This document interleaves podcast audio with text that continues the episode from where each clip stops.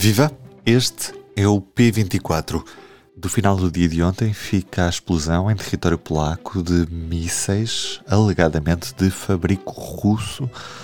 Mataram duas pessoas. Isto resultou na invocação do artigo 4 da NATO, do Tratado da Aliança Atlântica, por parte do governo polaco. Na prática, estão convocadas as consultas. Ah, está convocada uma consulta formal com os restantes Estados-membros da Aliança Atlântica para analisar a situação. Depois disso, poderá haver outro tipo de recursos, inclusive não está de parte o recurso ao conhecido artigo 5, que poderia levar a um confronto direto entre o bloco da Aliança Atlântica e a própria Rússia. Para já, não é isso que está em causa. Aliados reúnem-se para discutir o que fazer nesta quarta-feira. Mas neste P24 o tema para já é outro. Voltamos a fixar olhares em território nacional quando se adivinha uma revisão constitucional que poderá ter alterações substanciais na Constituição da República Portuguesa. Inicialmente pensava-se que a revisão seria cirúrgica para alterar o que está na origem dos sucessivos vetos do Tribunal Constitucional no que toca ao acesso aos metadados e à imposição de confinamentos que constitucionalmente não pode ser aplicada. Mas para percebermos o que está em causa, trouxe para estúdio a editora de política do público, Leonete Botelho.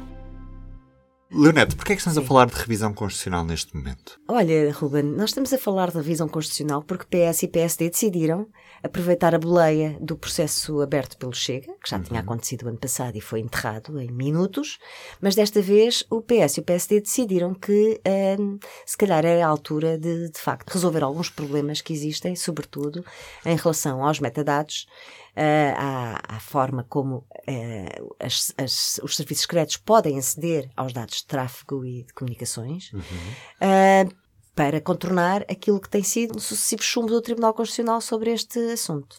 E, por outro lado, porque depois da pandemia e na ausência de uma lei de emergência sanitária, Uh, houve um anteprojeto feito por uma comissão técnica uh, para fazer um, o tal projeto de, emergência de lei de emergência em saúde pública, que foi muito atacado pelos constitucionalistas porque, precisamente por causa, o, o ponto mais sensível são os confinamentos, uhum. não é? A obrigatoriedade dos confinamentos, que o Tribunal Constitucional, ao longo deste ano, já decidiu pelo menos 23 vezes ao longo do último ano, que as medidas que foram tomadas eram inconstitucionais. Mas esta revisão constitucional que se antevê é expectável que se cinja estas duas matérias ou pode ser ainda mais alargada, uma vez que já sabemos que uhum. os vários partidos na Assembleia da República querem apresentar como, outros, outras propostas? Como disse o Presidente da República, aberto um processo de revisão constitucional, ninguém pode garantir que se vai cingir a, a um tema ou dois.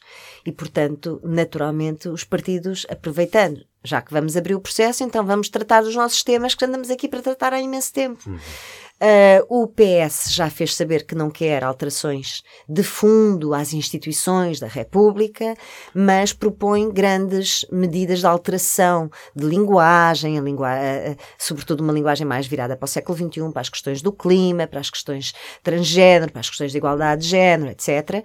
E, portanto, há aqui toda uma questão uh, mais virada até para os animais, para o ambiente, que, que, que é isso que propõe e que, no fundo, também pisca um bocadinho o olho à sua esquerda. Já o PSD tinha dois projetos de revisão constitucional na gaveta, um do tempo do Passos Coelho e outro do tempo do Rui Rio, e quer mexer em instituições, nomeadamente na Justiça, uhum. no, nas nomeações do Governador do Banco de Portugal. Inclusive é no mandato do Presidente da República. E no mandato do Presidente da República e também nos poderes do Presidente da República que querem Aliás, também há vozes no PS que querem que o Presidente passe a nomear alguns cargos uh, do Estado, como Governador do Banco de Portugal ou como juízes do Tribunal Constitucional.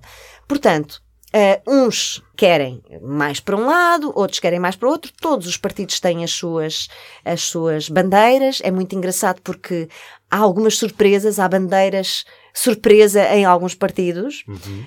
Um, por exemplo, posso dizer que é, é, muito curioso porque o Chega é um partido que defende as touradas, mas quer consagrar na Constituição uh, o bem-estar animal, o que é muito engraçado ao mesmo tempo.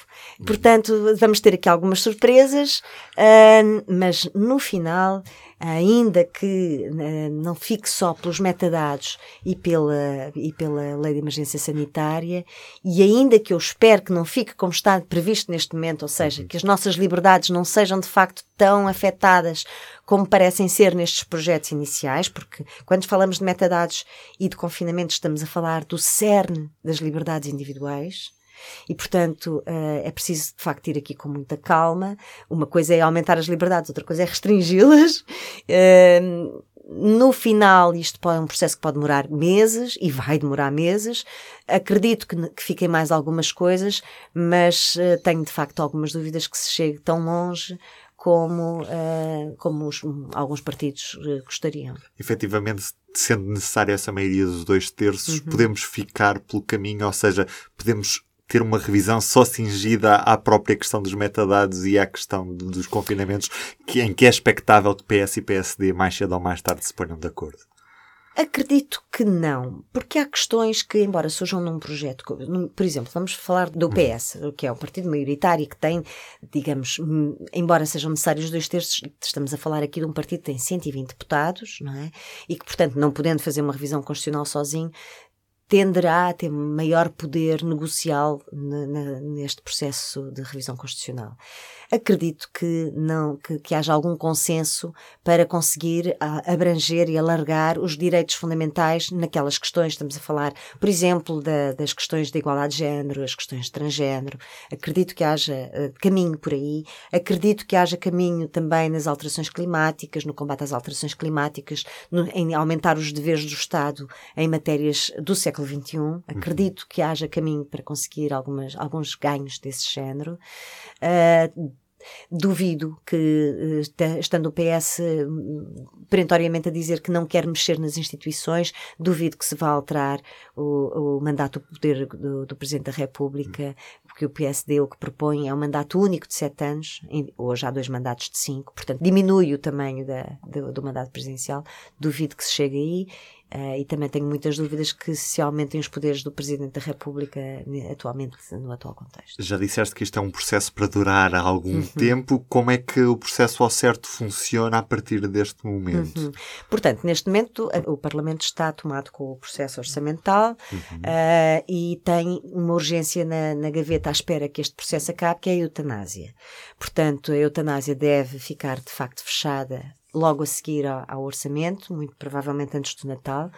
Uh, e há alguns outros diplomas que também já estavam aqui a marinar há algum tempo, portanto, uh, aquilo que os partidos estão a sinalizar é que provavelmente este processo começará a ser em janeiro. O que é que tem que uhum. acontecer antes? Tem que ser criada uma comissão de revisão constitucional, portanto, cada partido vai ter que nomear os seus representantes nessa comissão e, portanto, depois. Uh, bom, é todo um processo para quem conhece um bocadinho o funcionamento destas comissões excepcionais, por exemplo, as comissões de inquérito, demoram.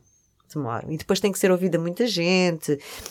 E, portanto, vai haver muitas discussões dentro e fora. Uh, portanto, sob as luzes da ribalta e no escurinho do cinema.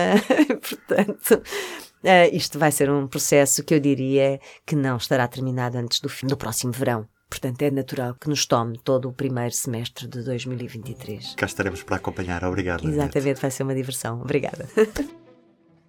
É um tema que o público vai, obviamente, continuar a acompanhar, assim como os desenvolvimentos da guerra na Ucrânia, que teve nesta terça-feira um novo pico de tensão. E agora resta perceber se o conflito vai escalar ou se os países da NATO vão tomar o que aconteceu nesta terça-feira como um acidente.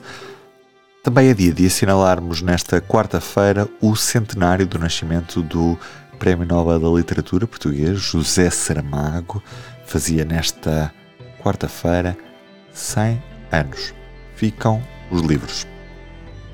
Eu sou Ruben Martins, do P24. É tudo por hoje. Até amanhã.